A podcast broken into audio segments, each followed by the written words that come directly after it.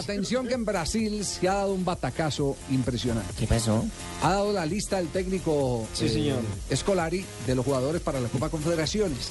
Y no está la sensación en este momento de la Copa Libertadores de América que se llama Ronaldinho. No está Ronaldinho. Es decir, en tremendo lío se ha metido Scolari porque no hay nada más impopular en este momento que excluir al jugador que está llevando la gente al estadio y que está haciendo la fantasía show propia del fútbol O sea, la brasileño. noticia no son los 23 que convocó Javier, sino los dos ausentes. Es- fíjese cómo es la vida. Sí.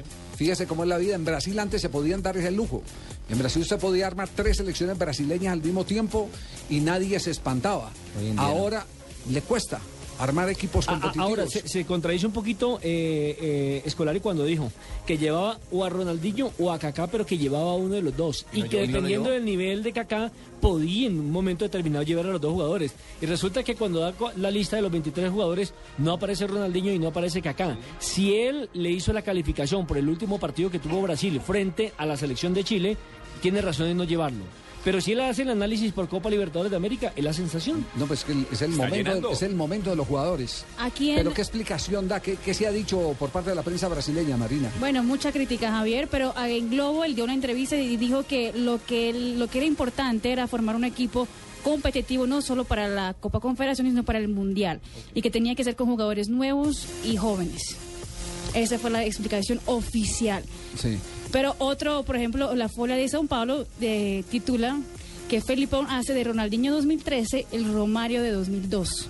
Oh, sí, señor. Porque te acuerdas que en el 2002 Romario venía haciendo goles y goles y goles. Todo el mundo, ¿cómo que no va a convocar no lo llevó al No lo Mundial. llevó al campeonato y, Y por ganó. eso la bronca, Claro. por eso fue la bronca que tuvo en su momento Sí, Romario. pero tenía, pero tenía a, Tenía a un equipo- Ronaldo. No, tenía a Ronaldo. Es decir, Cuando usted Tenía prescinde- dinamita. Cuando usted prescinde de los servicios de un jugador como, Tenía el como fenómeno. Romario, era, pues, tenía ahí quien, quien pudiera eh, tapar ese vacío que deja un jugador como Romario. Y eso que Ronaldo en su momento le pidió al técnico que lo convocara, le dijo que para él sería muy importante eh, hacer dupla con Romario, le dijo en su momento Ronaldo. Lo que pasa es que en ese momento Ronaldo venía de una lesión y no jugaba, y no estaba jugando hace hacía un mes, dos meses. Entonces la gente decía, ¿cómo es que va- no va a convocar a Romario, que viene bien, y convoca a Ronaldo, que pues que Ronaldo es Ronaldo, pero Ronaldo no viene en el, en el mismo nivel que venía Romario. Pero se ha dividido eh, totalmente la, la opinión en eh, Brasil respecto a esta convocatoria. Totalmente. No tanto la de Kaká, porque Kaká pues ya eh, había demostrado en el Real y en el eh, seleccionado brasileño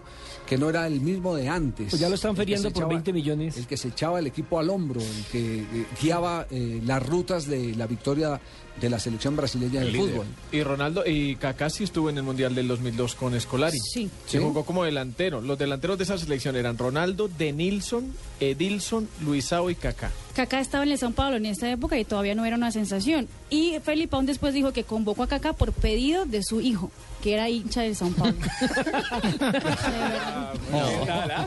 Obviamente después de haber ganado el Mundial, ¿no? No lo la antes. Copa del Mundo. Y Bueno, a Javier, ¿a- ¿sabe también a quiénes dejó por fuera? ¿A quiénes? Alexandre Pato, el ídolo de Marina, el delantero del Corinthians. sí. Y también dejó al centrocampista Ramírez del Chelsea. Pero ese dicen que es 23. por mal comportamiento de Ramírez. Por mal comportamiento. Aquí dice en, en- en Pero ¿qué la web antecedentes se tienen de él?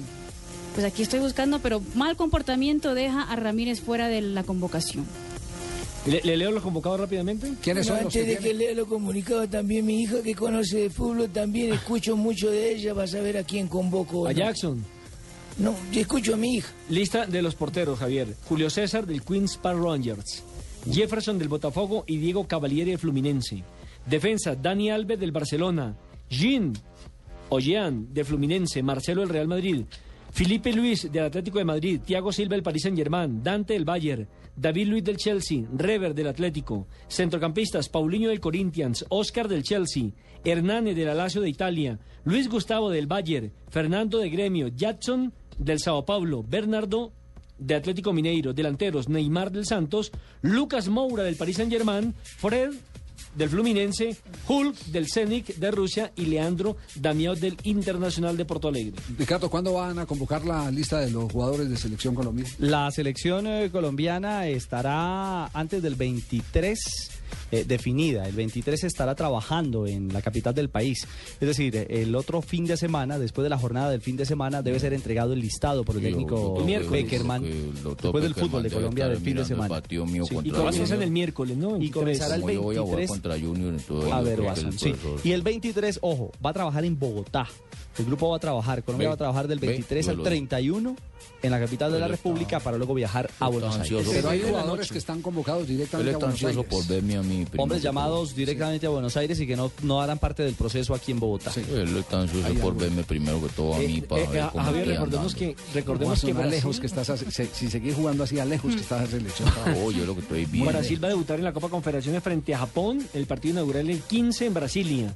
Cuatro días después se enfrenta a México en Fortaleza y cerrará el grupo A contra Italia en El Salvador el día 22. La Copa Confederaciones todita la tendremos aquí en los eh, eh, micrófonos de Blue Radio y en la pantalla del Gol Caracol. Por supuesto, en un mes de junio plagado de fútbol. Tendremos eh, primero eh, torneo promesas de Toulon con la selección campeona suramericana, eh, previo al campeonato del mundo de A partir Turquía. del 28 de mayo. Fiebre de 28 fútbol. mayo. Fiebre de fútbol, exactamente. Javier, le tengo la respuesta a lo de Ramírez. ¿Qué dice lo de Felipe Ramírez? se, se molestó mucho con, con Ramírez después de que para el, el amistoso frente a Rusia, él estaba lesionado contra Italia y el, el combinado era llegar el sábado frente al, a- antes del partido contra Rusia y Ramírez se presentó el domingo.